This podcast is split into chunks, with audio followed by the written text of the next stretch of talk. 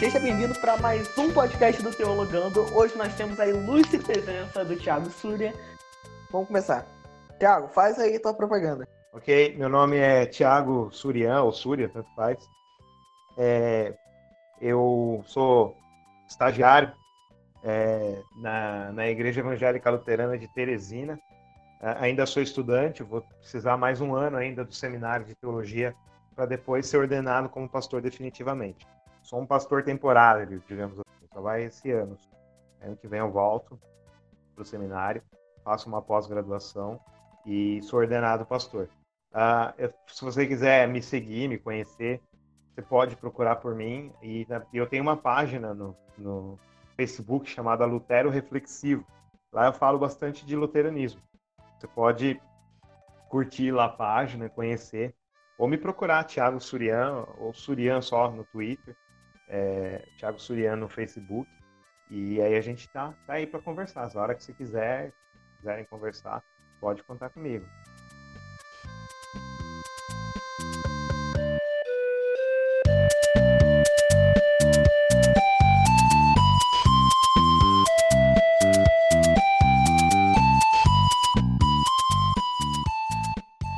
Tiago, é, o que é luteranismo? É, luteranismo, a gente é bom até esclarecer que o nome luterano não foi uma coisa que Martinho Lutero queria ou os luteranos queriam. Ah, o luteranismo, ele, ele, esse nome luteranismo, Igreja Luterana, nasce de um xingamento das, dos católicos. Eles, os luteranos, eles queriam ser conhecidos como evangélicos, não queriam ser conhecidos como luteranos. Uh, e, e aí eles fizeram um protesto sobre isso, por causa disso começaram a ser chamados de protestantes, o primeiro grupo a se chamar de protestantes, mas e, os luteranos preferiam ainda o nome evangélico. Só que uh, é, pegou, como todo apelido que a gente não gosta, acabou pegando. Uh, o luteranismo, ele, a gente vai falar mais sobre isso né, mais para frente, mas ele tem diferenças com a Igreja Católica. Ele saiu da Igreja Católica ele não queria sair. Lutero, os luteranos, eles não queriam sair. Eles conversaram, tentaram uh, explicar a doutrina. Não era uma nova doutrina, mas um retorno à doutrina dos apóstolos, aquilo que a Bíblia ensina. E, e aí os católicos não gostaram nada disso. Teve muita briga. E, e aí eles, a Igreja Luterana, infelizmente, teve que sair da Igreja Católica, da Igreja Católica Romana, e seguir o seu próprio caminho. Uh, e também uh, não, não teve a chance de se unir com os reformados que estavam nascendo na Suíça através de Zwingli, depois veio Calvino e, e o luteranismo ele uh, não apoiava certas doutrinas reformadas. Por causa disso acabou seguindo o seu próprio caminho, né, como uma igreja é, uma, uma vertente do cristianismo independente. Uh, mas a ideia é, nunca foi ser uma igreja independente, sim estar em comunhão com outras igrejas. Uh, mas isso não foi possível. Né? Então, o luteranismo tem a sua identidade própria, tem doutrinas é, próprias, né? E tem doutrinas que uh, a gente afirma com bastante ênfase, que acaba destoando um pouco de outras vertentes cristãs. É, por isso que o luteranismo às vezes é chamado de caminho solitário. Não quer dizer que nós sejamos sectários, ou seja, só a nossa igreja é certa e o resto vai para o inferno. A gente não pensa assim. Deus tem, tem a sua igreja espalhada em várias denominações. Nós respeitamos as outras denominações. Mas, por termos doutrinas que é, foram discutidas no, no, século XVI e foram afirmadas no século XVI, infelizmente não deu para seguir em comunhão com, com outras igrejas assumindo esse caminho e o luteranismo acabou sendo conhecido como esse solitário.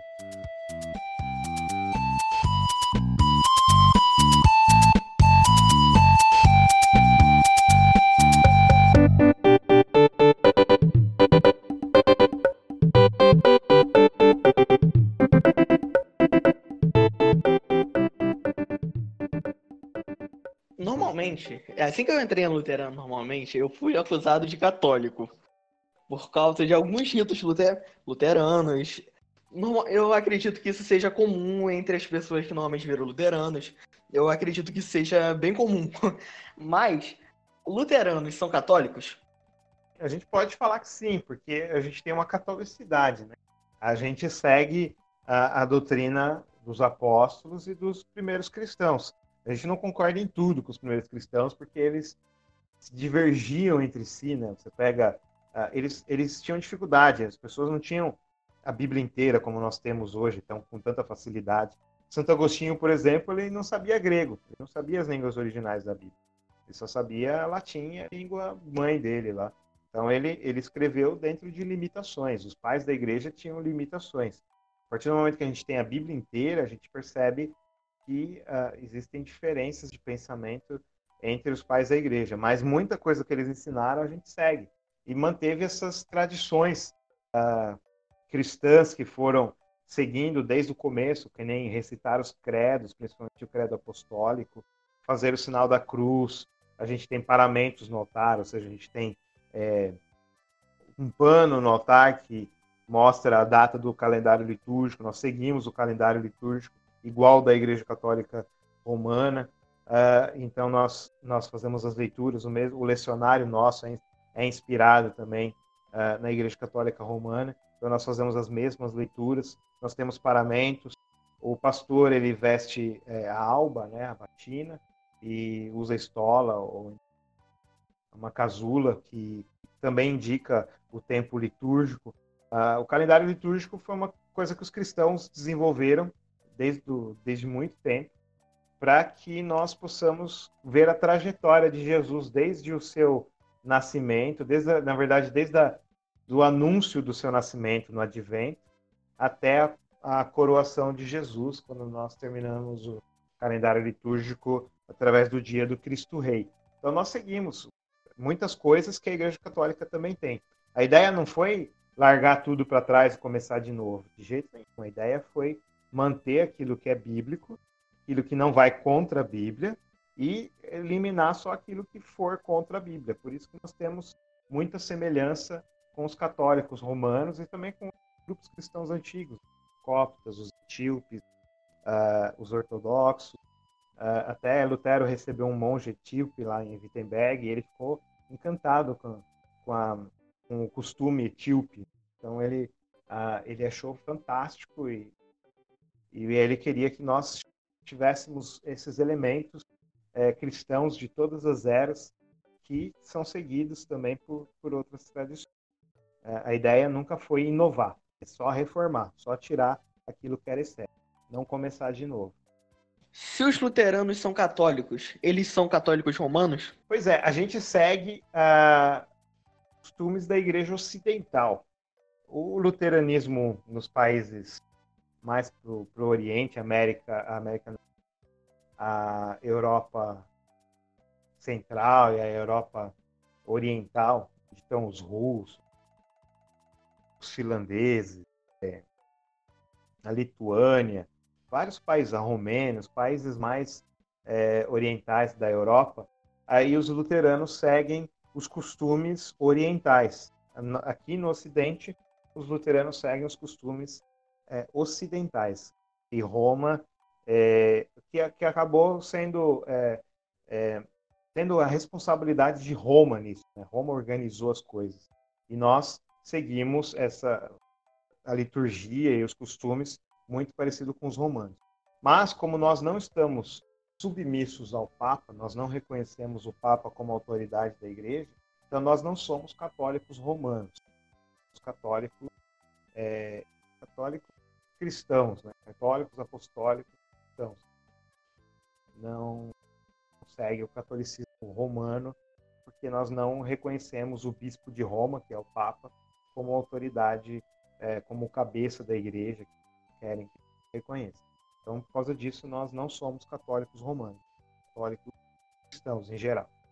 O cristianismo no Brasil, ainda mais o protestantismo, é muito americanizados. Talvez seja por isso que há igrejas como luteranas, anglicanas e algumas outras igrejas tipo mais litúrgicas têm dificuldade de se estabelecer e mesmo atualmente se estabelecendo e com mais força, ainda existe dificuldades? É, a gente enfrenta dificuldades, até problemas na, na própria igreja luterana. É, tem muito, muita influência do evangelicalismo. A gente usa a liturgia, usa crucifixo, usa o sinal da cruz, tem gente que olha é estranho, tem aversão a isso. A Igreja Católica ela foi muito cruel no passado. Hoje, graças a Deus, o cenário mudou. A gente é, pode dialogar com a Igreja Católica. Mas antigamente não tinha diálogo. No século XIX, século XX, quando o protestantismo veio para o Brasil, é, não tinha diálogo. Lá em São Paulo mesmo, da cidade que eu vim, você tem o cemitério do Araçá, que é o cemitério da prefeitura, e na frente dele você tem o cemitério dos protestantes. Que antigamente os protestantes não podiam ser enterrados no cemitério da prefeitura. A Igreja Católica não deixava. Você não podia construir igrejas em formato de templo, podia fazer reunião em casa, mas não podia ter uma, uma igreja em formato de templo, porque o governo, em nome da Igreja Católica, não deixava, porque a Igreja Católica era a religião oficial do Brasil. Então, isso, isso acabou, os evangélicos acabaram rejeitando tudo que é católico, pelo fato de ter essa briga toda no começo, mas isso já é assunto passado já, então eu acho que a gente deveria superar isso. E, e os evangélicos deveriam é, não ter tanta aversão, assim, coisas que, que, vieram, que estão no catolicismo, porque eles seguem muitas coisas que os cristãos seguem desde o começo, apesar deles terem vários desvios que nós não reconhecemos. Então a gente tem essa dificuldade, né, pelo preconceito, digamos assim, pela, pela forma errada que os evangélicos veem a Igreja Católica e também pelas teorias de conspiração católicas do luteranismo, inventam um monte de mentiras sobre Lutero e luteranismo. Então a gente acaba tendo essa dificuldade, muita gente com pensamentos errados sobre luteranismo. Então até para até explicar tudo, até a pessoa às vezes não não aceita né, a explicação, não, não aceita ouvir a explicação, aí fica com essa dificuldade. Mas eu acredito que está melhorando bastante, por isso com o tempo a gente vai ter menos dificuldade de, de crescer aqui no país. Eu não sei se o senhor tem acompanhado as últimas notícias, mas existe um boato, não sei se pode chamar de boato, de uma possível reconciliação entre católicos e protestantes, entre ainda mais a parte católica com o protestantismo, entre essa de, não, não, sei se eu posso chamar assim, desanatemação de, de, de Lutero, de falar que Lutero. Então, o senhor acha que seria possível uma nova união? E se eu, deixa eu falar minha visão que eu esqueci de falar. Eu não acredito que seria possível uma união atual entre protestantes e católicos, mas eu acredito sim entre uma unidade, entre aspas, maior, entre protestantes assumindo que católicos são sim irmãos e católicos assumindo que existe salvação no protestantismo. O que, que o senhor acha disso? Eu acho difícil que tenha essa reconciliação. É, Cristo falou que nós deveríamos ser um. Cristo quer que nós tenhamos é, uma unidade, mas é difícil. Ah, a igreja que eu faço parte, ela não faz parte da Federação Luterana Mundial. A Federação Luterana Mundial que está em, em, em diálogo para é, quebrar essa, essa desunião entre católicos e luteranos. A gente tem um outro, uma outra associação que nós, a IELB, né, que eu faço parte, tem uma outra associação que nós fazemos parte. Nós somos confessionais, a gente segue o livro de Concórdia como confissão, como confissões da Igreja Luterana. É, então, e essa associação, que é o Concílio, Inter... Concílio Luterano Internacional, essa associação também está em diálogo com Roma, conversa muito. Só que é difícil, porque teria que. É, a Igreja Católica teria que avançar bastante nas reformas. Né? O Vaticano II, o Concílio Vaticano II da Igreja Católica, ele foi muito positivo. Ele reconhece uh, as pessoas de outras igrejas como cristãs. Mas ele ainda afirma que a Igreja Católica é a, a igreja, a única igreja cristã de verdade, né? E, e outra coisa é que uh, eles consideram que os protestantes são irmãos por só aqueles que saíram da Igreja Católica, que têm envolvimento com a Igreja Católica, que a salvação para eles vem da Igreja Católica. Então essas doutrinas assim de, de que acreditar que eles é, são os, os, mediadores entre Deus e os homens, o Papa é a cabeça da igreja, a, a intercessão de mortos, a tradição junto com a Bíblia, a, a, justificação não ser só pela fé, mas também por obras, teria que, que resolver todas essas questões ainda. É, lá no céu a gente não vai ter essa divisão, né? Mas aqui na Terra, na igreja militante, a gente é, infelizmente não tem condições ainda de sermos unidos, porque nós ainda não vemos clara, claramente aquilo que a Bíblia tem ensinado para gente. É, então a gente tem essas divisões assim. Então a gente, é, eu acho difícil que haja essa união. Eu acho que muita coisa tem que mudar ainda para que nós possamos ser unidos e, e, trabalhar juntos. Mas é claro que a gente estende as, as, mãos aos católicos e muitos deles estendem as mãos também a nós. Amor entre nós, eu acredito que existe.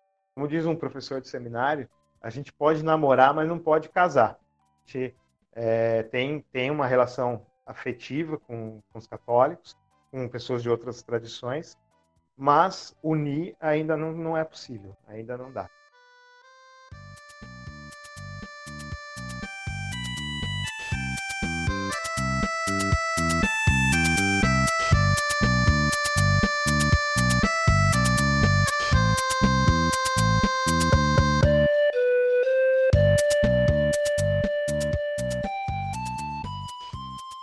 Imagens. Pode ou não? Pode sim. É, o, o que faz uma coisa boa ou ruim é o uso. É, a gente tem que. A, a, igreja, as imagens, quando ela, a, a, a, função delas é, é, era, era ensinar passagens da Bíblia e também os santos que viveram no passado era uma função pedagógica. As pessoas não sabiam ler. As pessoas começaram a ler faz pouca, poucas décadas. Até poucas décadas atrás, a maioria da população mundial não sabia ler.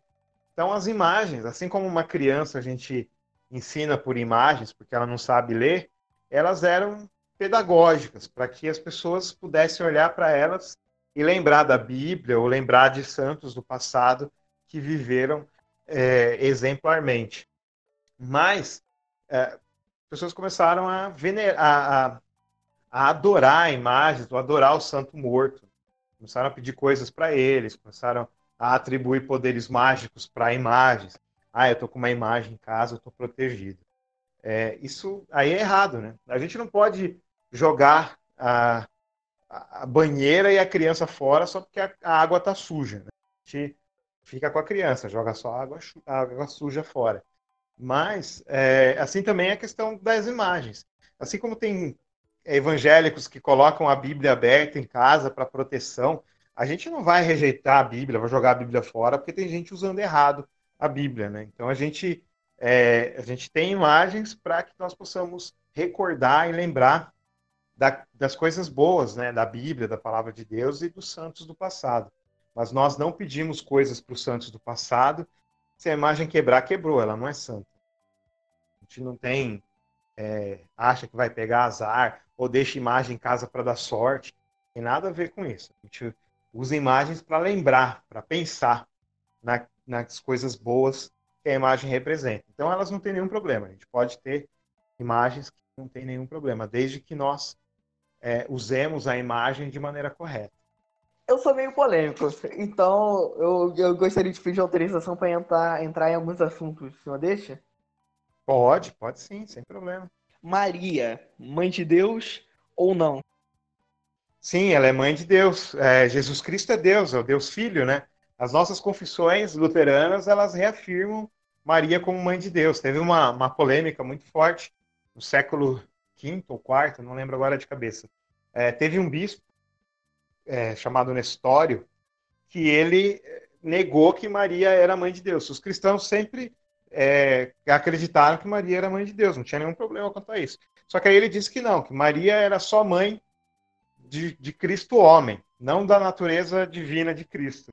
A gente, é claro, a gente não acredita que Maria criou Jesus é, ou teve Jesus de, por toda a eternidade, de jeito nenhum. A gente acredita que o bebê que nasceu dela era homem, mas ele também era Deus. Você não pode separar, dizer que a, a natureza divina dele é separada da natureza humana. Aí você está criando duas pessoas e, e, Jesus Cristo não pode ser dividido. Então, ali estava a natureza quando Maria deu à luz. estava a natureza divina e a natureza humana. Se Jesus não não não abriu mão da sua divindade para nascer, ele continuou Deus, tanto que Tomé, quando viu Jesus, falou: "Meu Senhor e meu Deus". É, então essa heresia chamada nestoriana, por causa desse bispo Nestório que inventou isso, ah, é muito popular entre os evangélicos hoje. Né? Ela foi resgatada é, na Reforma pelos reformados que não uh, aceitavam Maria como mãe de Deus, os anabatistas também, mas os luteranos reafirmaram isso. Muitos calvinistas também hoje é, concordam que a Maria é a mãe de Deus. Então, Maria é a mãe de Deus. A gente não pode separar as duas naturezas de Jesus. Jesus Cristo é verdadeiro Deus e é verdadeiro homem. É, claro que Maria não é uma deusa ou a responsável pela divindade de Cristo. Ela não é. Mas o menino que nasceu da barriga de Maria, ele é 100% Deus e 100% homem. Então a gente não não não separa essas naturezas. Quem inventou essa história foi o bispo Nestório, século V ou IV depois de Cristo. Não lembro agora de cabeça, mas antes dele todo mundo concordava que Maria é a mãe de Deus. E depois da, da, da heresia nestoriana acabar, acabou em pouco tempo também, a igreja ficou um tempão sempre acreditando que Maria é a mãe de Deus. Só recentemente, de 500 anos para cá, que as pessoas começaram a separar de novo as duas naturezas de Cristo, dizendo que Deus, que Maria é só mãe da parte humana de Cristo e não da parte divina. Isso é antibíblico, porque a Bíblia fala que Jesus Cristo é verdadeiro Deus e verdadeiro homem. E o, e o menino que nasceu de Maria é Deus. Então Maria é a mãe de Deus Filho, sim. Ela não, a gente não pode negar isso. Isso não glorifica Maria, glorifica Jesus Cristo. Jesus Cristo é reconhecido como Deus. É, Maria é coadjuvante nessa história. É claro que Deus usou ela e a gente tem que ter a Maria em alta estima, né, em alta honra pela por Deus ter usado ela, então ela é um exemplo para nós, mas não devemos glorificar Maria, nós glorificamos a Cristo. Então, quando nós afirmamos que Jesus Cristo é Deus e Maria é a mãe de Deus, é Jesus Cristo que está sendo glorificado.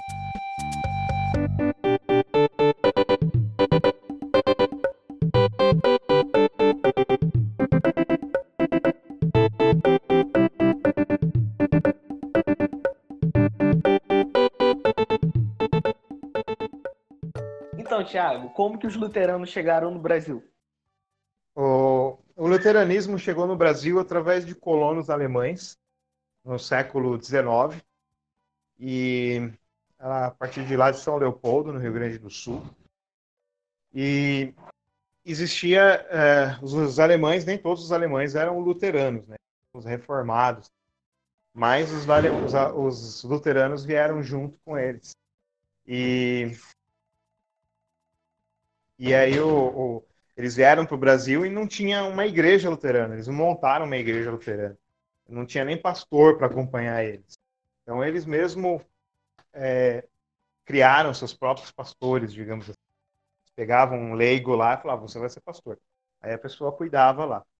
Aí a igreja alemã resolveu ajudar e mandar pastores para cá, porque não tinha pastores suficientes. É, esses pastores criaram o Sino do Rio Grandense. Depois eles se espalharam pelo país e criaram sínodos dentro do país. Uh, já no século XX, esses sínodos se uniram e criaram a Igreja Evangélica de Confissão Luterana no Brasil.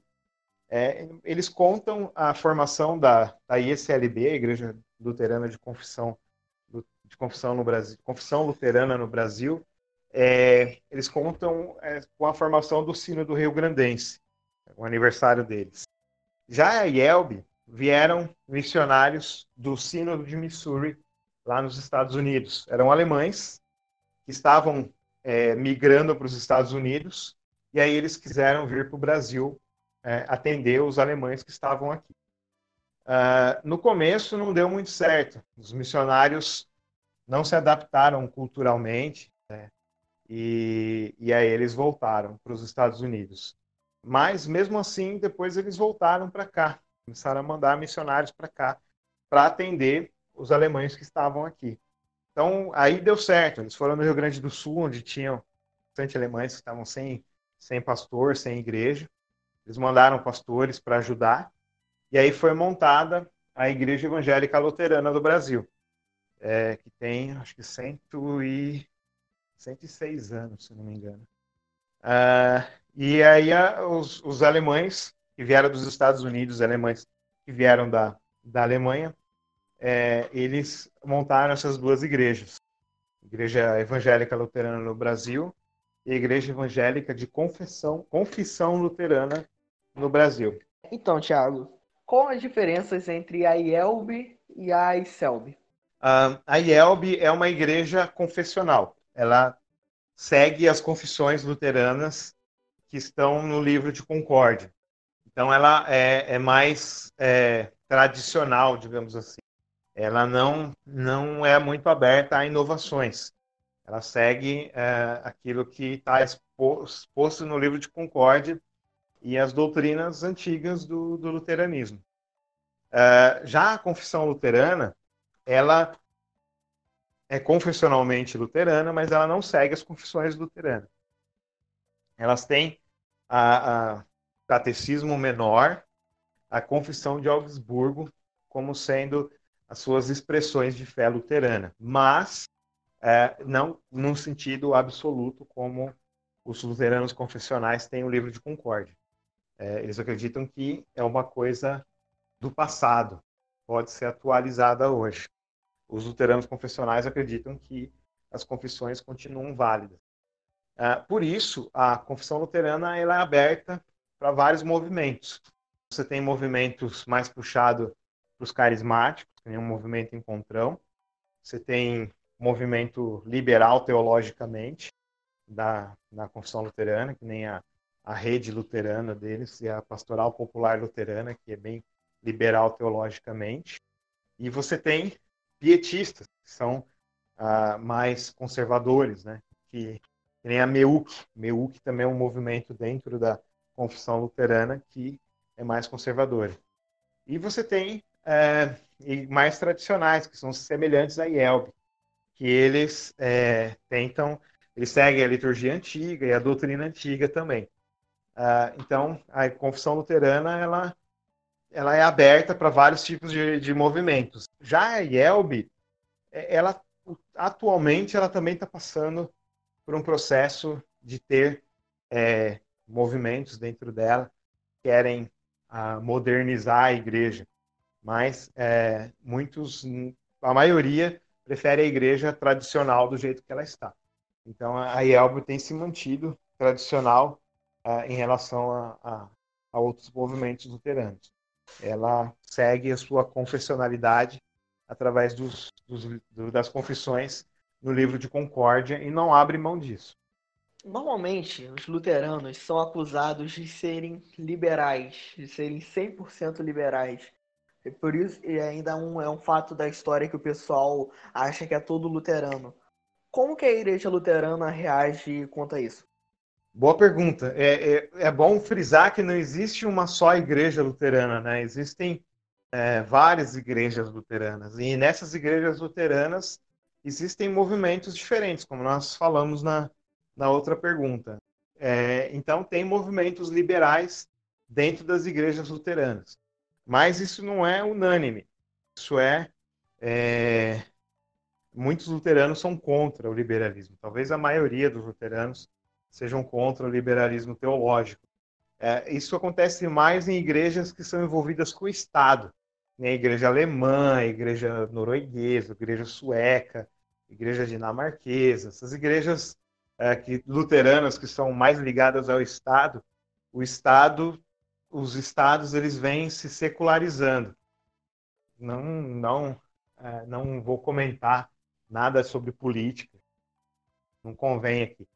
Mas é, muitas vezes o Estado, como ele controla a igreja, ou tem uma, ou sustenta a igreja financeiramente, que nem esses países que eu, que eu citei, então eles exigem uma contrapartida, que é a, aceitar a, a, a doutrina mais secularista mais liberal.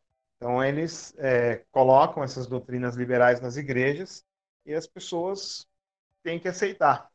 E, mas muitos não aceitam, muitos se mantêm firmes na, na crença luterana antiga, da, da Bíblia como palavra de Deus, e é, se, se, rejeitam esse liberalismo teológico. A, a IELB, por exemplo, ela rejeita o liberalismo teológico. O método de interpretação da Bíblia da IELB é o método histórico gramatical. A gente acredita na infabilidade da palavra de Deus. A ISLB ela tem oficialmente o método é, histórico crítico, onde você faz uma leitura crítica da Bíblia. Você não precisa concordar com ela, você pode é, discordar dela e, e, reavaliar, fazer novas leituras e tudo mais. Então a, a ECLB tem essa abertura para o liberalismo teológico, mas muita gente lá rejeita também o liberalismo teológico e segue firme na, na no, no, no luteranismo mais tradicional também. Isso acontece na Alemanha, acontece nos países nórdicos. Muitos rejeitam o liberalismo porque acreditam no nosso lema, sola escritura. Né? Não faz sentido a gente pregar sola escritura e depois falar que a Bíblia não é a palavra de Deus e que ela que a gente deve rejeitar coisas dela que são antiquadas, não não convém para os tempos modernos e tudo mais.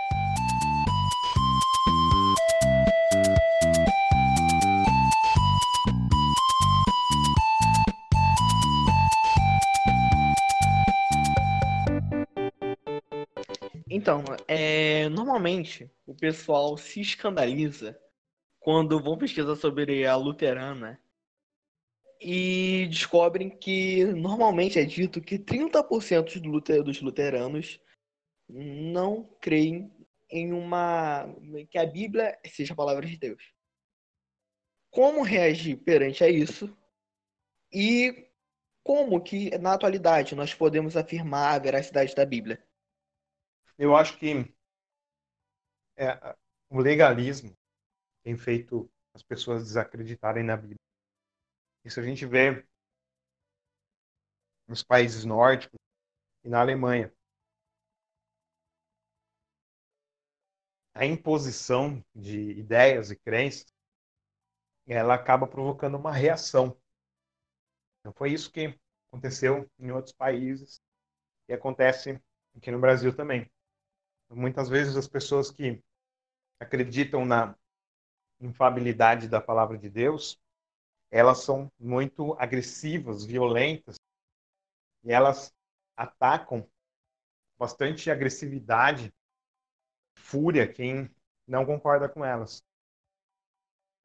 Em vez de tratar a pessoa mais fraca na fé, como Paulo ensina lá em 1 Coríntios, para a gente tratar do fraco da fé, abraçar o fraco na fé, a gente trava uma guerra cultural contra o fraco na fé. Se tiver uma pessoa que tem dúvidas, e a gente já trata como uma herege e ataca a pessoa. Então, se a gente puder melhorar esse comportamento, abraçar essas pessoas e mostrar para elas que a Bíblia é a palavra de Deus, mostrar para elas lei e evangelho, que a Bíblia oferece conforto. Não é só lei, mas ela tem também o evangelho. Tem também a mensagem da salvação de Cristo. Se a gente tratar as pessoas melhor, eu acredito que elas vão dar mais crédito para a gente.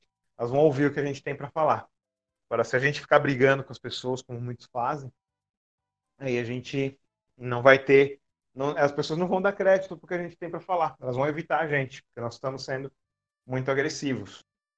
E se a pessoa do outro lado, liberal, for muito agressiva, aí a gente evita, né? Não vai comprar briga com ela, mas aí a gente alerta as outras pessoas que essa pessoa aí não é uma questão de fraqueza na fé, questão de desvio mesmo. A pessoa está apostatando, se desviando da fé. Então a gente alerta as outras pessoas para que não dê crédito para elas. Ó.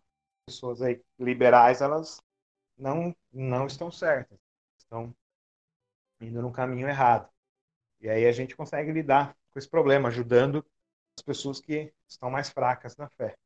Hoje, no dia 15 de junho, a Yelp, a, o canal do YouTube da Yelp, fez uma live bem interessante sobre modernização da fé e sobre, como eu posso falar, é, como, se, como automatizar a fé no sentido de igreja sob transmissão, como fazer liturgias online. Como que é possível, em um tempo de pandemia, isso acontecer? É, eu acredito que algumas a gente tem que conservar coisas boas que nós temos, nem a liturgia. Esses dias até estava conversando no Facebook sobre isso. Muita gente quer trazer estilos mais modernos de culto para a igreja luterana, só que são estilos emocionalistas, são vinculados na emoção. Eu, por exemplo, gosto muito de heavy metal em geral, né? Metal, essas coisas. É, não seria adequado trazer o death metal para o culto, fazer os velhinhos no culto para ter cabeça. Não é adequado. É pecado? Não é, não é pecado. Eu posso curtir death metal à vontade, mas no culto não é adequado. Então, certas coisas, certas modernizações não são adequadas, porque elas acabam excluindo as músicas. O pessoal pula, dança e tudo mais. Não tem nenhum problema de fazer num evento de jovens, um evento um evento separado do culto, fazer um, uma coisa assim mais, mais para os jovens. Mas no culto, nós temos que receber pessoas de todas as idades e todas as condições. Então, nós temos que levar a liturgia a sério. Agora, certas coisas a gente tem que modernizar, que nem essa questão das novas tecnologias.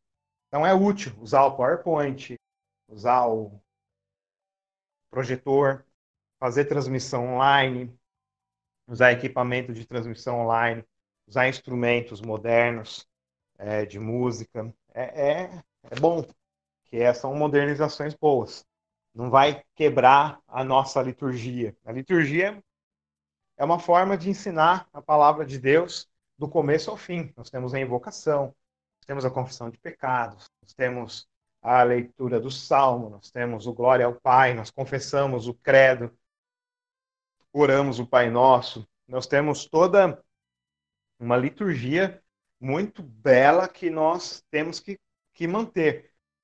Não ficar entrando nessas modas mais modernas aí de culto e tudo mais, porque são, são, são cultos mais vazios de significado. Né? Eles não, às vezes não tem letra muito boa, é, não tem, você tira elementos da, da liturgia que são importantes para confessar a fé ou para ouvir a palavra de Deus.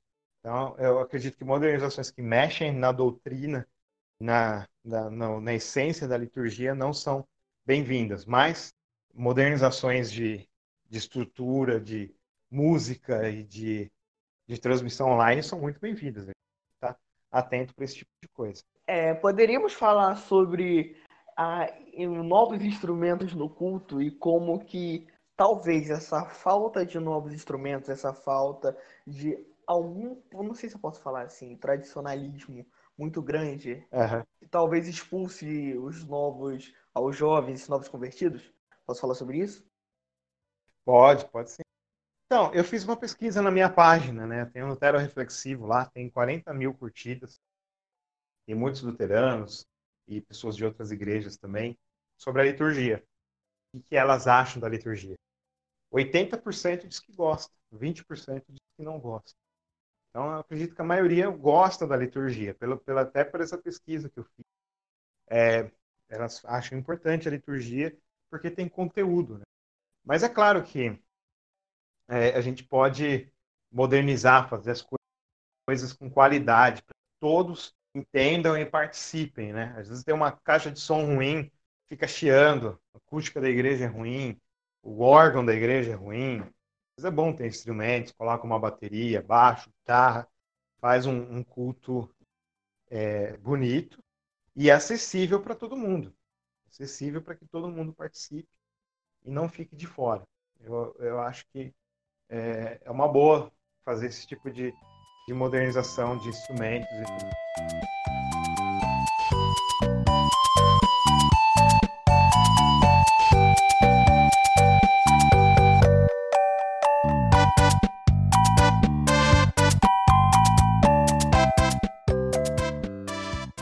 Tiago, qual é a grande diferença entre o catecismo e a liturgia ou a teologia presbiteriana ou reformada e a luterana? É, pois é, é, os reformados, na época da reforma, eles não quiseram acompanhar Lutero. João Calvino tinha grande admiração por Lutero, ele chamava é, de meu pai na fé. Mandou cartas para Lutero, mas Melanchthon, que era o companheiro de Lutero, não deixou chegar em Lutero, porque Lutero era é, muito bravo com, essas com certas questões, como a, a ceia, como Calvino não acreditava na presença real de Cristo na Santa Ceia, em corpo e sangue.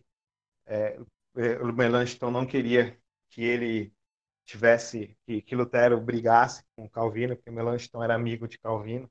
Mas enfim, uh, isso tudo causou uma divisão. Então, o catecismo reformado, as três formas de unidade da, da, dos reformados, né, que é o, o, catecismo de Heidelberg, a, os cânones de Dort e a confissão belga, eles é, seguiram um caminho diferente dos, dos luteranos.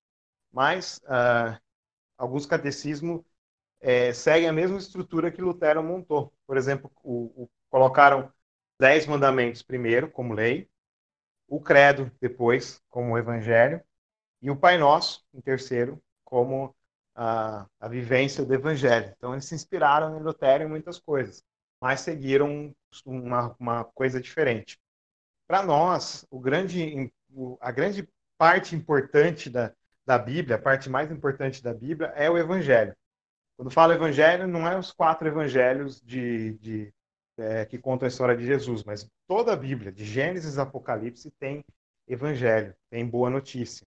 Então, tudo que é boa notícia, tudo que é sobre o que Deus fez e faz por nós, é Evangelho.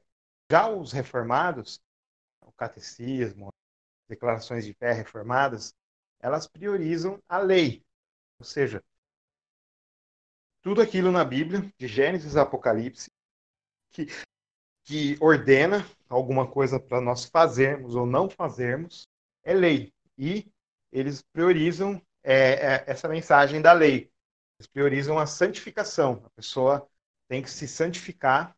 É, ela é, ela confirma a sua eleição, a sua predestinação através da santificação. Se ela é, segue a, aquilo que a Bíblia ensina como lei. Para nós, não. O nosso catecismo, ele o catecismo menor e o maior, ele prioriza o evangelho. Deus faz, fez e faz por nós. E para os reform... catecismos reformados, presbiterianos e tudo mais, a salvação é imediata, ou seja, sem meios. Deus dá a salvação diretamente para a pessoa. Para nós luteranos, a salvação é através de meios, ou seja, palavra e sacramentos. Quando nós recebemos a palavra de Deus, o Espírito Santo faz a obra em nós, e também através do batismo e da Santa Ceia. Nós estamos recebendo salvação de forma abundante.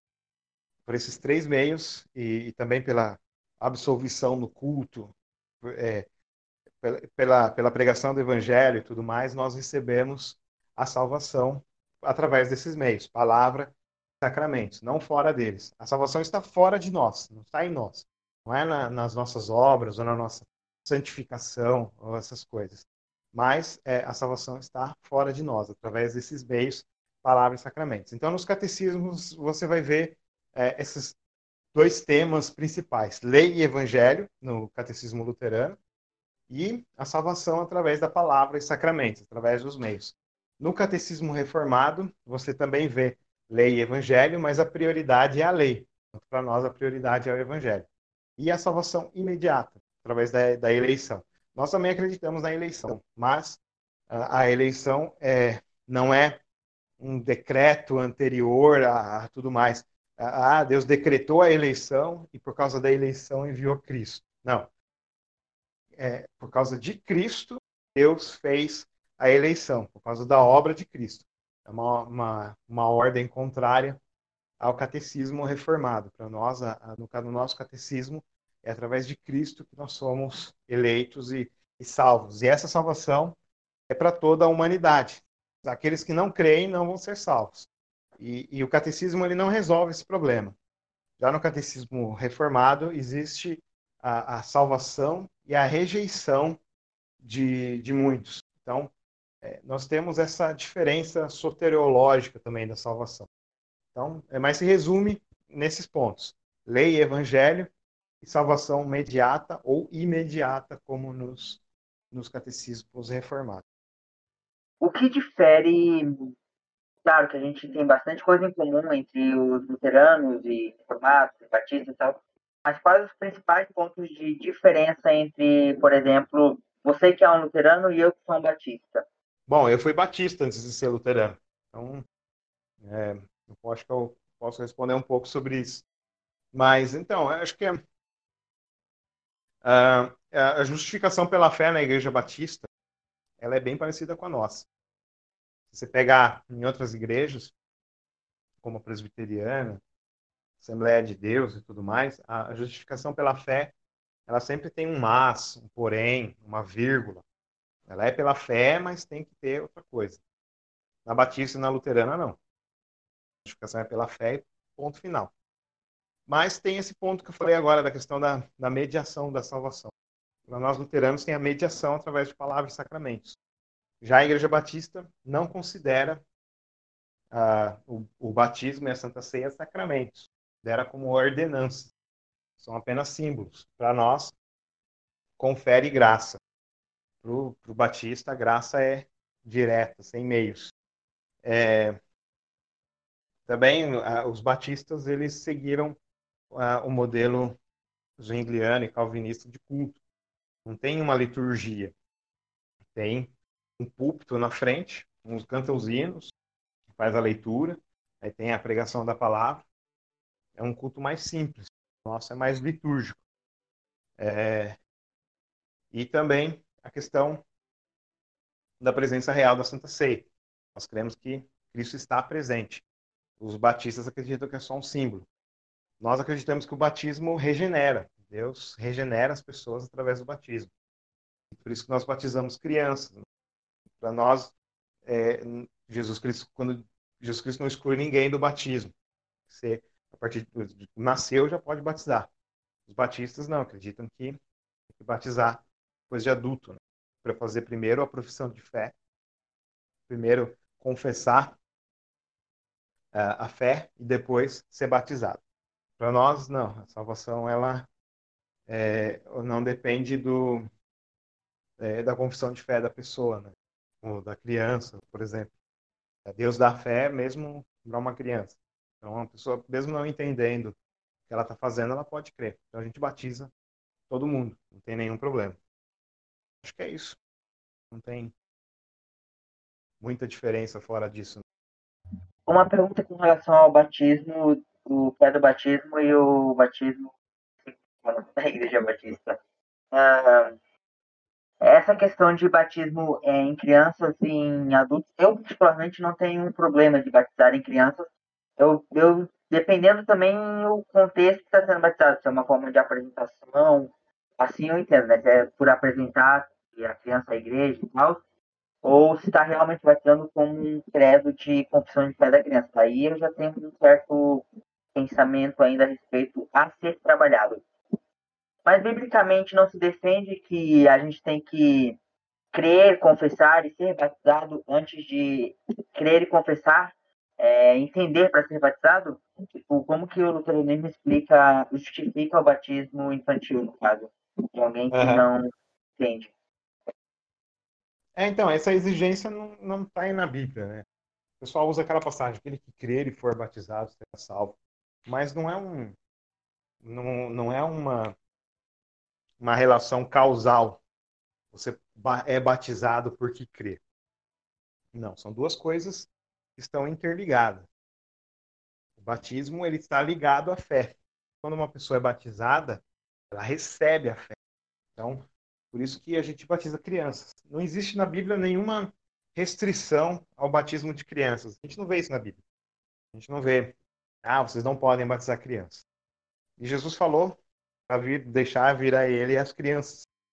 Então, como não há essa restrição, o batismo está vinculado à fé. Como a criança é, já nasce em pecado, pecado original, né, ela já nasce pecadora, então ela precisa ah, do, do batismo, porque é, ela precisa da regeneração, como o Tito fala, ser lavado pela água regeneradora. Então a gente é, precisa dessa, desse batismo sem restrição de idade. Quanto antes, melhor, por causa da nossa natureza pecaminosa. Então nós precisamos ter esse, esse batismo, essa graça de Deus colocada em nós através do batismo o quanto antes. E isso é, faz com que a gente batize crianças o quanto antes também. Quanto antes a gente batiza para que ela receba a graça de Deus pelo batismo. Ela pode receber também é, diretamente, né, como aconteceu com o ladrão na cruz. Um, há exceções. Em casos extraordinários, Deus não vai mandar uma criança para o inferno porque não se batizou. Mas, é, se a gente puder batizar o quanto antes, a gente batiza.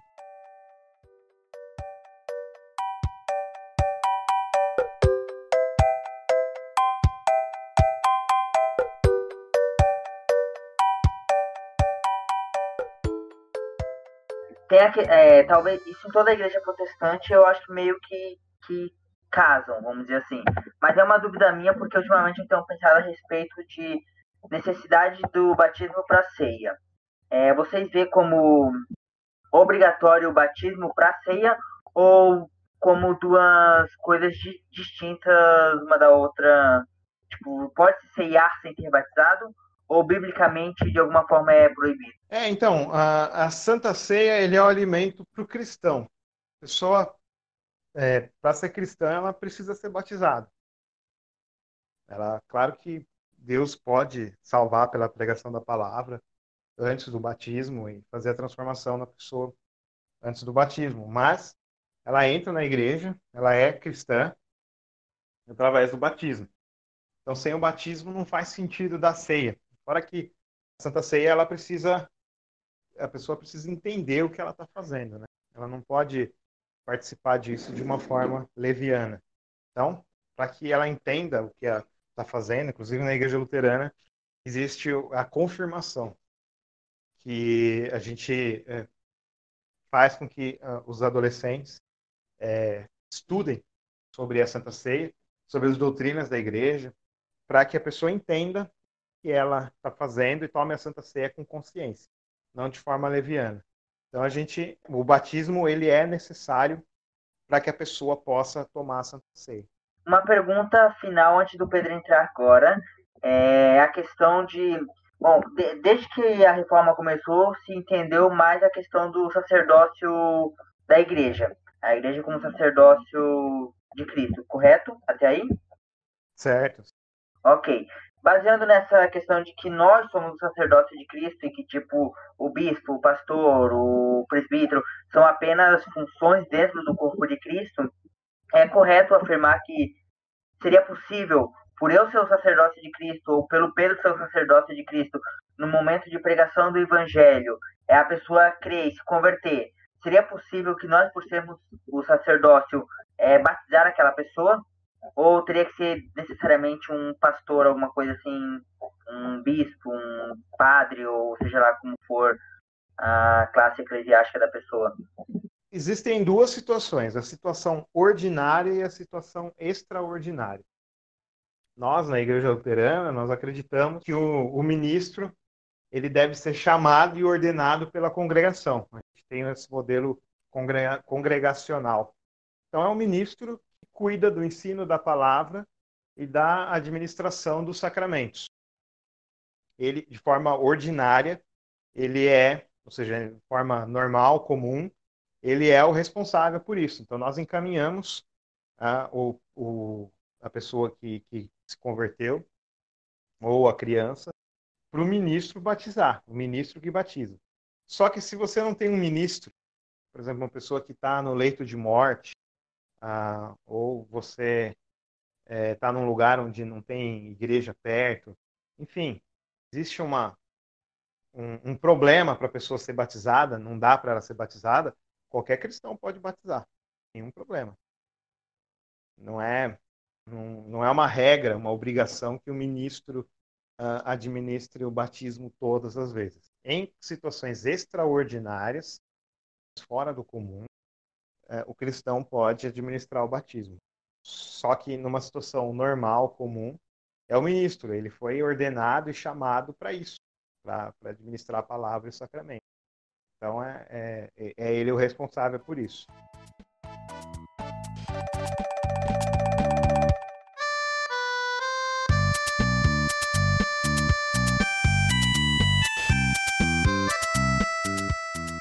Pontos positivos que podem fazer uma pessoa ir para a luterana? Uma coisa que eu gosto muito na, na igreja luterana uh, é a questão da ênfase na graça. É o lema da, da IELB, é Cristo para todos. Então a gente enfatiza muito na graça e na generosidade. É, é, a pessoa precisa ser pecadora para que ela receba a graça. Então a gente não tem espaço para super-herói da fé, para super crentes. A gente só tem espaço para pecadores. As pessoas têm que é, ser pecadoras, têm que se reconhecer como pecadoras para é, receberem a justificação somente pela fé. E também tem essa questão da justificação somente pela fé. Na igreja luterana, ela é somente pela fé mesmo. Ou seja, não tem nada que você faça que você possa dizer, ah, eu sou salvo por causa disso. Muita gente acredita que é salva porque é, é moralmente correta, porque ah, não, não, não comete coisas imorais, né? uma pessoa exemplar, ah, eu sou salvo por causa disso. Nós não acreditamos nisso. Nós acreditamos que somos pecadores. A pessoa sempre tem um problema espiritual ou moral para consertar, e por isso ela recebe esse perdão. E, a, e o perdão na, na igreja luterana é abundante. A gente recebe perdão no batismo, o pastor anuncia o perdão no culto, recebemos o perdão na Santa Ceia. Então, a ênfase no perdão de Deus é muito importante, porque é, a gente a, a, sempre tem consolo, consolo de Deus, de que, nós, que Deus nos ama. Nós, sendo pecadores, Deus nos ama. Então, é, eu acho esses fatores é, super positivos. A gente é, não tem explicação para tudo também, é um outro fator muito importante. Tem muito não sei na igreja luterana, tem muito não sei. Como que Deus quer que todos sejam salvos, mas elegeu pessoas para salvação? Não sei. É, como que Cristo está presente no pão e no vinho? Não sei. Ah, como são, são vários vários paradoxos na, na teologia luterana a gente não precisa responder, a gente fica tranquilo. Não sei, mas eu confio em Deus. É, como diz o, o Chicó, não sei como é, só sei que é assim. Então a gente é, tem essa, essa, essa, A teologia luterana ela tem essa humildade de reconhecer que não sabe. Então são coisas positivas que eu, que eu acho no, no luteranismo. Normalmente, é, existe algumas heresias é, que, que fora do púlpito são muito comuns na luterana, eu não sei se eu posso falar isso, mas é, talvez seja expulso, talvez, mentira. É, talvez ah, o liberalismo é muito comum. Uhum. Me fala pontos negativos da luterana. Pontos negativos que possam afastar uma pessoa de ir para a luterana. É, eu, eu acho que o um ponto negativo, tanto na IELB como na ECLB, é o germanismo, por exemplo. Eles são muito. É, e o bairrismo também. É, ele, uh, o pessoal é muito focado no sul, no sul do país, uh, não, não, investe tanto em outras regiões do país. E pelo fato de ser uma igreja que atendeu a colonização alemã, uh, o pessoal é meio fechado. Né? Eles às vezes não recebem bem visitantes e tudo mais. Então eu acho que, que deveria mudar isso daí, né? As pessoas deveriam focar é, no resto do país também, não só no sul, as igrejas luteranas, e, e promover entre seus membros uma melhor recepção dos visitantes, do pessoal de fora que está interessado, para que é, sejam bem acolhidos, né? Não se sintam estranhos. Eu tive pouco problema com essa questão de acolhimento. Eu sou muito bem recebido nas igrejas que eu vou. Mas eu conheço pessoas que, que não foram tão bem recebidas. Então, eu acho que esse problema deveria ser consertado. Bom, eu queria fazer uma pergunta relacionada ao seu argumento anterior da fé. É, Lutero teve um certo problema e a gente sabe com a questão de Tiago na Bíblia, certo? Até uhum. Ok, confere. Da mesma forma, a católica interpreta que, que Tiago está falando que é a fé e as obras que, que nos salvam. Eu tenho uma interpretação de que Tiago está falando que é a fé que nos faz ter obras para salvação. É tipo, não que a gente vai ser salvo com fé e obras, mas que uma fé verdadeira ela vai nos transformar e nos fazer ter obras. Eu queria entender como que é a visão luterana a respeito da passagem de Tiago sobre a fé sem obras está morta, que é o texto que a gente está abordando aqui nesse momento. Tá. Eu vou ser um pouco teológico agora, talvez eu não consiga me fazer entender muito bem nessa, nisso que eu vou falar. Se tiverem dúvidas, pode perguntar que eu, que eu tento esclarecer melhor. Mas vamos lá. Uh, a gente divide a palavra de Deus, a Bíblia, em duas mensagens: lei e evangelho. Tudo que, que Deus manda a gente fazer ou não fazer é lei. E tudo aquilo que Deus fez e faz por nós é evangelho. A justificação, a salvação, a graça, o batismo, a santa ceia, a pregação da palavra, tudo isso é evangelho. São benefícios que nós recebemos de graça. Tem nada que a gente faz sobre isso. É Deus que nos, que nos serve, que nos abençoa.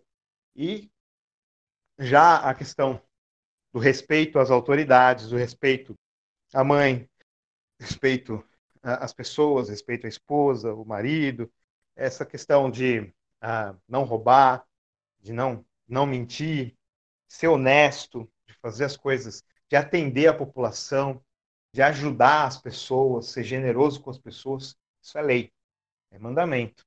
A gente tem que fazer. É, a, nós, dividimos a lei em três usos. O primeiro uso é o uso como freio, ou uso político da lei. Deus é, usa essa lei, ele escreveu a lei nos corações humanos, como diz Romanos 2,15, e uh, as pessoas sabem que não devem matar, que não devem roubar, que elas devem ser honestas, mesmo que elas, é, pelo pecado, é, ajam contra a, essas coisas, a, a honestidade, a verdade, ao bem, elas sabem que é, elas devem agir bem, mesmo elas agindo contra. Elas têm uma, uma consciência que diz que é bom, que é mal. Essa consciência é a lei de Deus escrita nos corações humanos. Então Deus usa a lei como freio para frear, a, a, a maldade humana. Assim, aí você pega esses ditadores lá, o Kim Jong-un, ele não mata toda a Coreia, que Deus freia ele através da lei. Uh, então, é, e tem um outro uso que é o uso principal da lei, que é o espelho. Nós olhamos para a lei e vemos que nós somos pecadores. Nós não cumprimos a lei. Através desse uso, que é o principal uso da lei, nós vamos para o evangelho. Nós vemos que nós somos pecadores, que nós precisamos do evangelho para salvar, para nossa salvação. Graça de Deus. Aí Deus veio com a graça e nos salvou através do evangelho. O que a gente vai fazer agora? Aí vem o terceiro uso da lei, que é o uso como norma, como orientação para a vida do cristão. O livro de Tiago é o terceiro uso da lei. A gente está é, tá justificado, está salvo, então a gente vai viver uma vida de acordo com aquilo que Deus quer que nós vivamos, que é a lei dele. Eu falo lei, mais uma vez, não é a lei de Moisés, lá, lei civil, lei cerimonial, precisa matar um cabrito para Deus. Não precisa nada disso. A gente já, já, já passou essas leis que eram só para Israel. Mas nós temos princípios morais na Bíblia que nós é, não abrimos mãos. Estão ligados aos dez mandamentos e resumidos em dois mandamentos: amar a Deus acima de todas as coisas e amar o próximo como a si mesmo. Essa lei, que é o terceiro, que, é, que tem os três usos, e no terceiro uso é o uso cristão. Então, Tiago, quando escreveu isso, é, ele está incentivando que nós sigamos a lei, nós sejamos taleiros, que nós cuidemos dos órfãos, das viúvas, dos mais pobres, é, que nós não, seja, não façamos acepção de pessoas, não tenhamos discriminação por ninguém. Então, Lutero, no começo, ele teve problemas com Tiago, mas depois ele elogiou Tiago. E fala, a carta de Tiago é, é um, um, um, um trabalho de pura lei, de Deus está falando a sua lei para nós. Então nós temos que dar importância para a carta de Tiago, segundo Lutero. Isso depois dele ter negado, ele mudou de ideia. E uh, essa, essa função da lei de norma, de orientação, está no livro de Tiago. E a gente segue isso. Quando Tiago fala da justificação não ser só pela fé, mas pelas obras também, a gente tem que é, entender o que é justificação. Justificação não é salvação. Que é salvo porque é justificado, mas não é sinônimo. A justificação é a gente ter uma justificativa, ter um, um, estar ser inocentado de algum problema. É que nem a gente chegar atrasado no trabalho, o chefe fica bravo, nossa, chegou meia hora atrasado.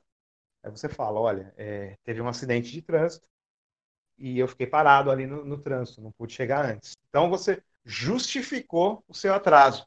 Você foi inocentado pelo seu atraso. Você deu um motivo para o seu atraso. Então nós somos justificados diante de Deus pela fé somente. Mas Tiago está argumentando em relação ao próximo. Não adianta nada você falar para o próximo. Vai com Deus e não dá o que ele precisa. Não atendê-lo naquilo que ele precisa. Então nós não somos justificados diante do próximo. As pessoas não nos reconhecem como cristãs e como servos de Deus se a gente não tem as obras. Se a gente não, não mostra para elas que a gente ama elas, que a gente quer servir, que a gente quer cuidar delas. Se a gente é, tem um comportamento egoísta, então a gente não está justificado diante das pessoas. A gente não está diante de Deus, a gente pode estar tá justificado. Deus vai perdoar o nosso erro, mas Ele vai consertar a gente. Ele vai trabalhar na gente para que a gente não não não peque contra o próximo e a gente seja justificado diante do próximo, para que o próximo olhe para a gente e fale, ele ele é um cristão. A pessoa está seguindo a Deus. Então, é, são, Lutero chama de duas justiças: justiça diante de Deus e a justiça diante do próximo. O terceiro uso da lei, que Tiago está pregando, ele é uma justificação diante do próximo. Deus não precisa das nossas obras, mas o próximo sim. Então, a gente tem que é, trabalhar com isso, tem que empenhar todos os nossos esforços em direção ao próximo, como o Tiago está ensinando na carta dele. Não sei se eu me fiz entender bem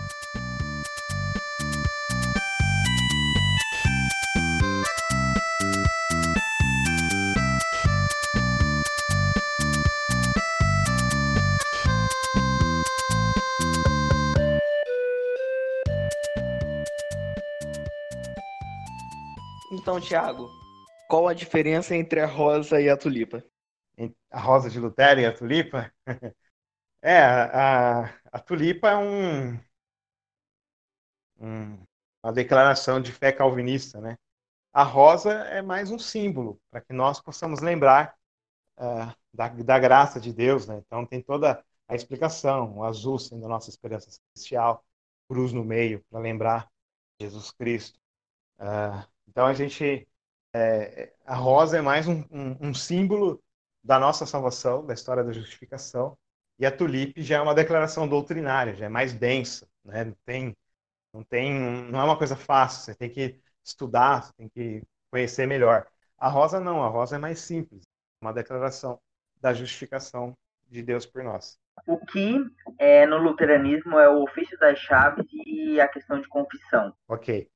Uh, o ofício das chaves é a nossa é, responsabilidade de perdoar ou reter pecados. Na internet, principalmente, a gente vê muito um mau uso do ofício das chaves. A pessoa fala: ah, se você não votou naquele político, você não é cristão de verdade.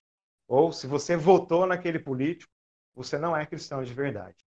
Isso é um mau uso do ofício das chaves. Nós estamos apontando a pessoa como pecadora, e às vezes nem é pecado. Não é pecado você votar no candidato lá que você gosta, ou não, não, ou não votar no candidato que você não gosta. Não é pecado nenhum sobre isso. Você cria um pecado e retém o pecado da pessoa por causa, é, como cristão. Você está dando uma declaração que a pessoa não é cristã de verdade. Se ela não é cristã de verdade, ela vai para o inferno. Tá? Mandando a pessoa para o inferno.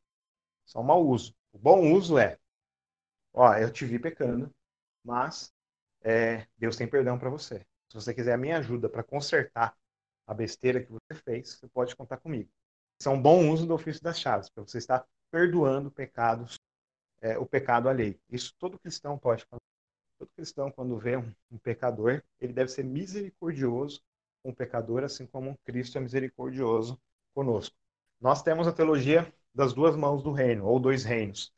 É, na mão direita, essas são as questões espirituais. Ali, na mão direita, o reino de Deus, só tem perdão, graça e salvação. Não pode. Você só vai reter o pecado se a pessoa é impenitente, ou seja, ela não se arrepende. Ah, eu faço mesmo, tô nem aí. Então a gente retém o pecado. Olha, retém a, a salvação da pessoa. Olha, tá errado. É errado, desse jeito você vai se dar mal. Você retém. Mas se a pessoa é pecadora, mas ela é, vive em arrependimento, ela sabe que está fazendo coisa errada, então cabe a nós perdoar, dar graça para ela.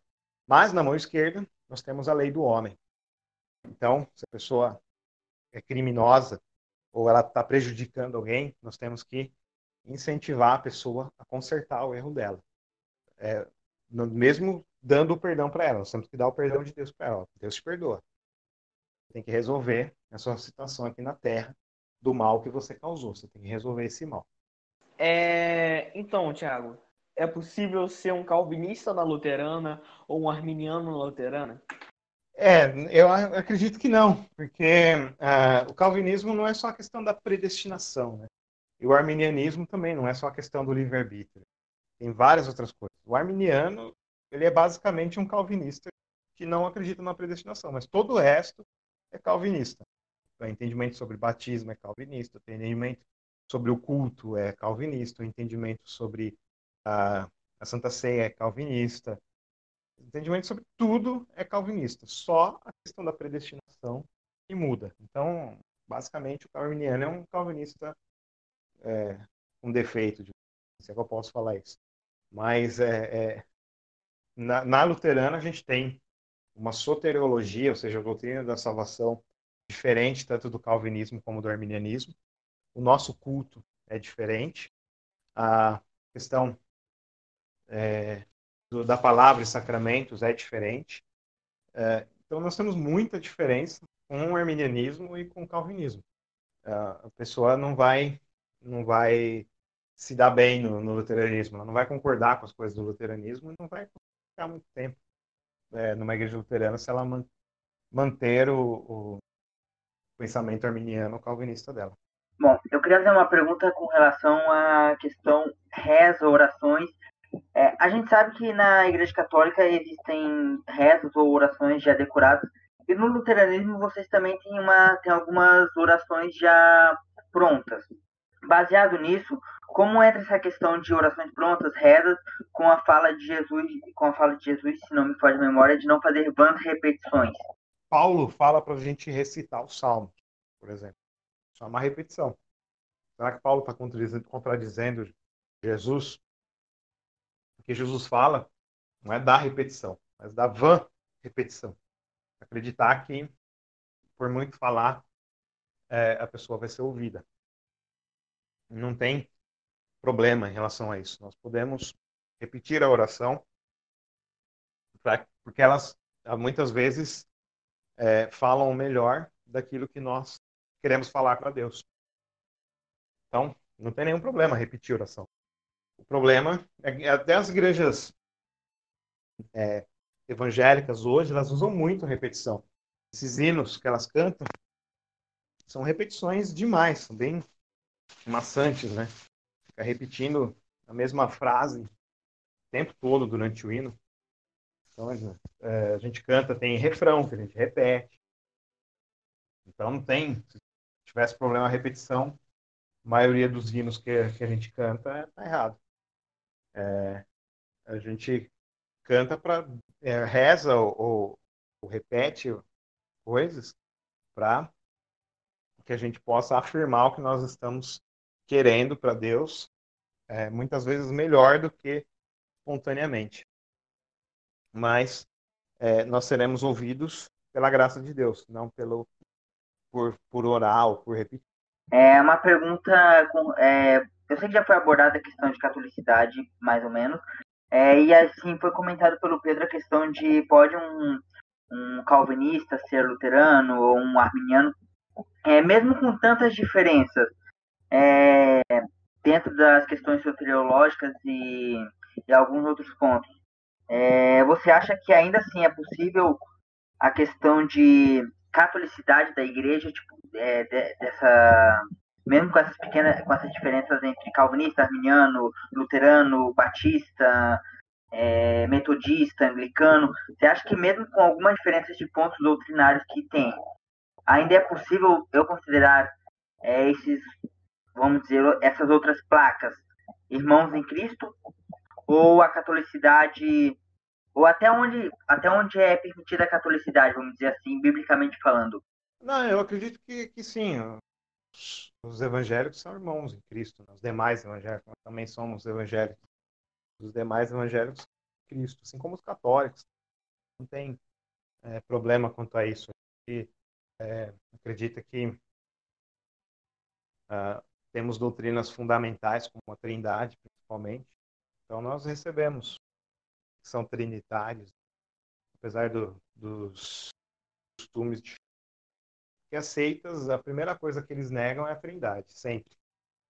Aí a gente não tem comunhão, mas é, quando, quando a igreja afirma a trindade, confessa do jeito que nós acreditamos os credos ecumênicos, então a gente é, estende a mão e, e, e, conversa. Só não, não dá muitas vezes para ter uma união mais próxima por causa dessas diferenças. São bem importantes. Não dá para ter uma união mais próxima mas uma união católica, essa catolicidade, ela se estende aos evangélicos e aos católicos, os ortodoxos, aos coptos, os irmãos cristãos é, de várias tradições diferentes. Não tem problema quanto a isso. Como que o luteranismo reage às igrejas históricas, ao catolicismo? O catolicismo já perguntei, mas reage à igreja copta, reage a outras igrejas, a igreja grega, a igreja. Como é o, luteranismo reage a essa igreja? Pois é, a gente, é, na época da reforma, os luteranos mandaram a Confissão de Augsburgo para os gregos, foi traduzida para o grego, mandada para o patriarca. É, teve o contato com os etíopes, os ortodoxos. A Confissão de Augsburgo é bem ecumênica. Ela não é uma, uma tentativa de sair da cristandade, como nós somos diferentes. Não é uma tentativa disso. O, a, a Confissão de Augsburgo sempre fala que nós estamos ensinando não é nada novo. E cita lá pai da igreja, alguém que ensinava a mesma coisa. Então a gente, a nossa relação é de abertura, de abertura e conversa com, com é, os irmãos de, de tradições cristãs diferentes.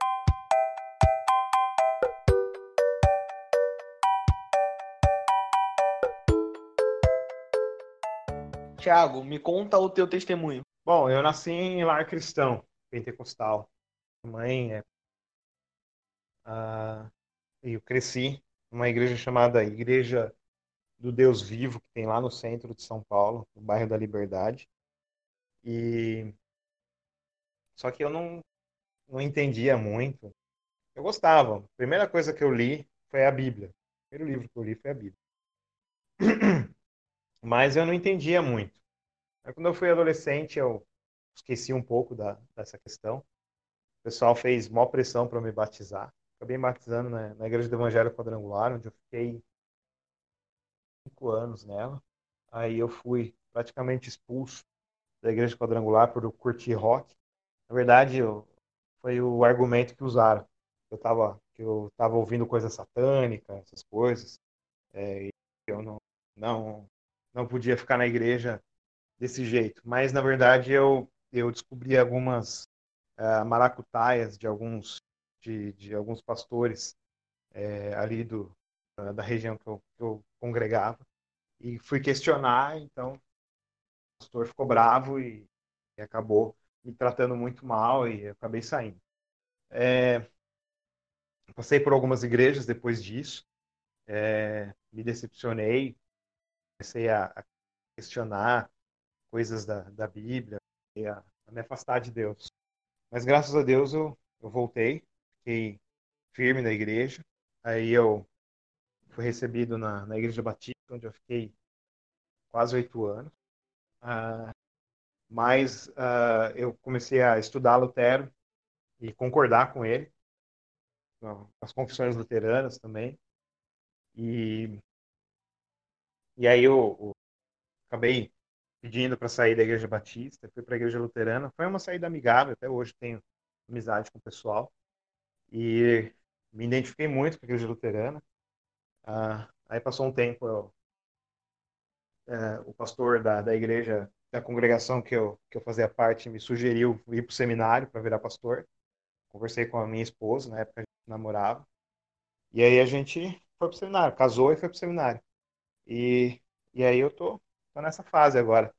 Estou é, trabalhando como pastor estagiário aqui na congregação em Teresina e depois eu vou voltar para o seminário. Mas, digamos assim, foi um, um, Eu acredito que Deus foi muito gracioso comigo, né? Eu achei as coisas no momento certo. Eu estava muito questionado e quando eu me afastei de Deus foi muito ruim. Eu rasgava a Bíblia, falava mal da Trindade e, e tudo mais. Eu tive uma, uma rejeição de Deus, sobre Deus na época. Mas Deus veio comigo com amor, me ajudou, eu tenho um problema de saúde bem sério, chamado espondilite anquilosante, que eu senti, sinto ainda, né, muita dor. E, e aí essa dor não passava, e eu queria que queria que passasse. Como a, a igreja que eu era é, era muito neopentecostal, digamos assim, é, eu respeito os neopentecostais, não estou falando que eles não eram cristãos nem nada, mas a teologia da prosperidade, esse negócio de você não poder ter doença, é, me fez muito mal. Ia ficar muito mal mesmo, foi muito mal. E, mas graças a Deus, Deus mostrou para mim que, que Ele me ama, mesmo estando doente, e que eu sou frágil mesmo. Estou sujeito a, a doenças. Não tenho que, que me revoltar com Deus por causa disso. Pelo contrário, Deus está comigo e me ajuda. E até hoje tem me ajudado. Até hoje Ele tem me abençoado. Eu sou muito grato a Deus pela graça dele, está comigo desde sempre. E hoje eu estou é, realizado e me sentindo muito bem é, numa igreja que eu, que, é, eu concordo, escrevo as doutrinas e, e tenho, é, tenho essa possibilidade de servir também o próximo através da teologia, que é uma matéria que eu amo muito. Eu acredito que Deus tem me abençoado muito desde que eu nasci e nunca me abandonou, mesmo quando eu quis abandonar ele. Sempre se manteve comigo.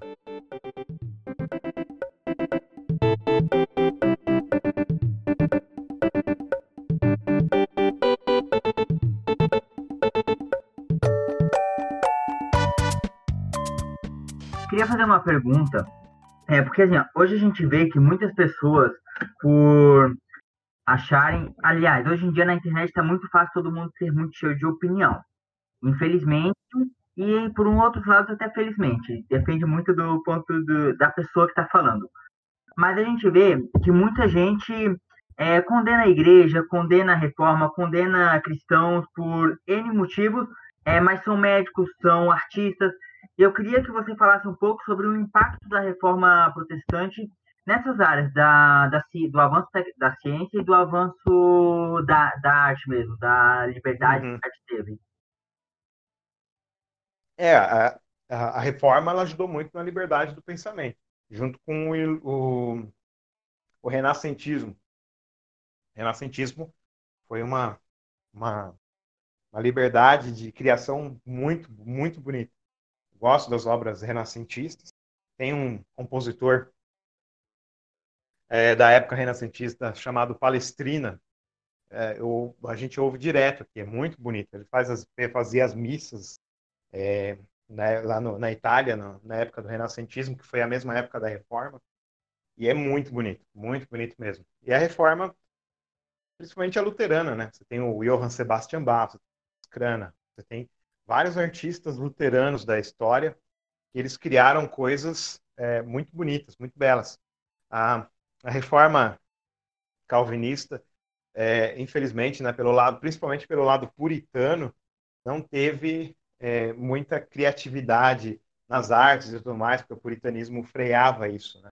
Mas uh, uh, depois, lá nos Estados Unidos, principalmente, eles começaram a ter mais criatividade. Isso ajudou nas áreas das ciências também. A reforma protestante como um todo, não só a luterana, mas como um todo, ajudou muito nessa questão da liberdade do pensamento e promoveu uh, essa liberdade para que as pessoas pudessem é, ser criativas, mesmo é, que são contra a cristandade. Né? Que nem o Nietzsche era, falava que Deus morreu. Se ele falasse isso antes da reforma, ele era morto. Mas ele, depois da reforma, ele podia falar até besteira que tinha é, essa liberdade. Então, a, reforma ela contribuiu muito para o avanço das ciências e, e das artes, ah, por causa dessa, dessa liberdade, né? Lutero ele falava esses dois reinos, né, ou duas mãos do reino, que o, rei, o reino da mão esquerda de Deus, ele é regido pela razão, não pelas escrituras. Então, nós não podemos forçar nada as pessoas. As pessoas têm que vir a Cristo voluntariamente livremente, através da ação da fé que o Espírito Santo faz nela. Não por obrigação, não por coação. E isso mudou o Ocidente. As pessoas passaram a ter mais liberdade de pensamento, criatividade, liberdade para pesquisar as coisas é, sem ser punidas por causa disso. O que o senhor estava falando é até mesmo, eu posso falar que é o meu exemplo.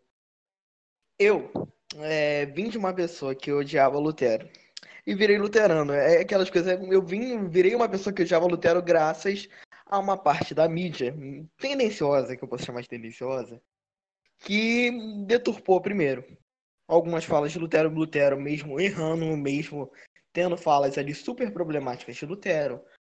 O senhor sabe muito bem disso, frases que podemos falar que são muito erradas, mas é, acabaram deturpando e chamando Lutero de coisas que ele não era. Aham, Como que nós sim. podemos nos resguardar disso? É importante é, ler Lutero no original. No Brasil nós temos obras selecionadas de Lutero. Podemos ler muita coisa em português sobre Lutero. O ruim é que não está na internet. O acesso não é muito fácil. Comprar os livros. Mas é, vale a pena conhecer Lutero dentro do pensamento dele. Assim a gente fica precavido em relação a esses fake news que fazem sobre Lutero, principalmente os católicos. É, eu ouvi cada coisa sobre Lutero, que ele se suicidou, que ele era gay, que é, ele se arrependeu, é, um monte de, de, coisa que o pessoal fala, né? Então a gente, é, conhecendo Lutero, a gente, a, o pensamento de Lutero, através da, das obras selecionadas que tem aqui em português, a gente pode responder essas pessoas e falar, não, isso daí é fake news, mentira. E avisar para elas que, que Lutero não pensava desse jeito. Uma pergunta um tanto interessante, que eu, eu creio ser interessante, por isso que eu vou fazer. Mas ah, existe uma questão, acho que a ser abordada, é a seguinte, é, pelo menos tinha na minha consciência, hoje em dia não mais, mas eu creio que deve ter na consciência de muitos ouvintes que vão estar ouvindo a gente, a questão de é, veio Jesus, é, antes de Jesus veio os profetas e tal, vieram os apóstolos, depois os pais da igreja, daí por um tempo reinou a igreja católica apostólica romana e depois a reforma, mas tipo, e os cristãos nesse, nesse período pré-reforma?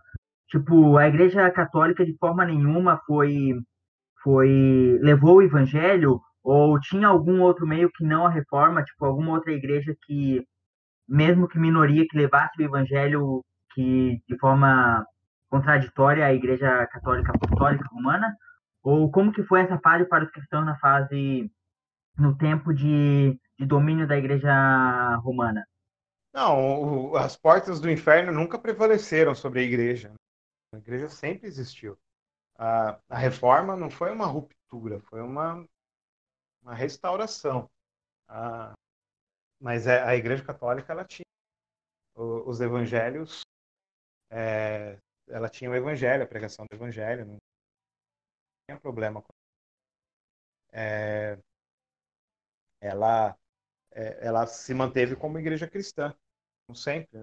sempre teve a pregação do evangelho, só que tinha desvios, né?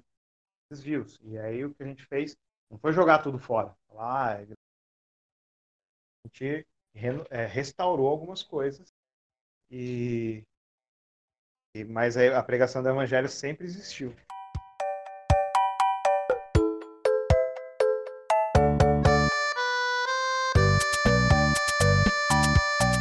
Thiago, o que, que você tá lendo?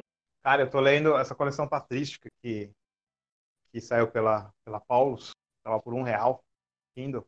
Eu comprei e tô lendo Santo Agostinho sobre a Trindade, uma leitura muito boa, recomendo. Me fala uma música que te faça rodar no manto. Ai, ai, 500 graus de puro fogo santo e poder, né, Cassiane? É a música todo que mundo... todo mundo fala. Todo mundo. Todo mundo. Tiago, me fala um pastor famoso que todo mundo gosta, menos você. Paul Washer. Me fala um pastor brasileiro que todo mundo gosta, menos você. Franklin Ferreira. Eu preciso assumir que eu também não gosto do tio Franklin. Admiro ele, ele tem conteúdo bom. Mas eu, preciso, eu posso eu, eu vou falar uma coisa talvez meio política. Eu não sou muito fã da abordagem política dele e chega a ser às vezes um pouco desrespeitosa. Mas isso é uma uhum. coisa que eu falo muito. Ele é, acaba sendo desrespeitoso. Então, Thiago, é, me fala uma música para você escutar sempre. O Death Come Near Me do Draconian. Banda de Doom, que eu gosto. Uma música do Inário Luterano que você sempre escuta. Castelo Forte. Muito boa. Então, Thiago, me fala um livro para te acompanhar pelo resto da vida. Ah, tem vários. Tem um que eu posso dizer. Ah, sim. Leia Evangelho do Walter. Esse livro mudou minha vida. Uh, me fala um herege favorito, Thiago. Ricardo Gondim. Me fala um presbiteriano do coração. Ixi, presbiteriano do coração? Tem um amigo meu, pastor da, da Igreja Presbiteriana Independente. O nome dele é André Oliveira. Muito legal ele. Vale, vale a pena, pessoal, seguir. Uma boa banda, entre aspas, secular. Emperor, uma banda de black metal que eu gosto muito. É, Olha, gosta de ser bom estilo musical, hein? é, é. É, Emperor foi a minha primeira, foi meu primeiro contato com heavy metal. Aí depois disso eu apaixonei. Então, me fala um cantor que, tô, que todo mundo gosta, menos você. André Valadão. Ô, mas André ninguém gosta. Todo mundo já assumiu que o André é um herege. Todo mundo já assumiu isso. André ninguém gosta. André já é batido, ninguém gosta. Ó, tem que ser uma pessoa aí boa, tá? Que, que todo pessoal gosta, menos tu. Tu pode falar até os worship ruim, tu pode falar Alessandro Vilas Boas, que é horrível, mas o pessoal gosta, tu pode falar desse pessoal. E aí, o que, que tu acha? Ah, vou pensar. É que eu não acompanho muito. Uh... É, pode ser mulher também? Pode.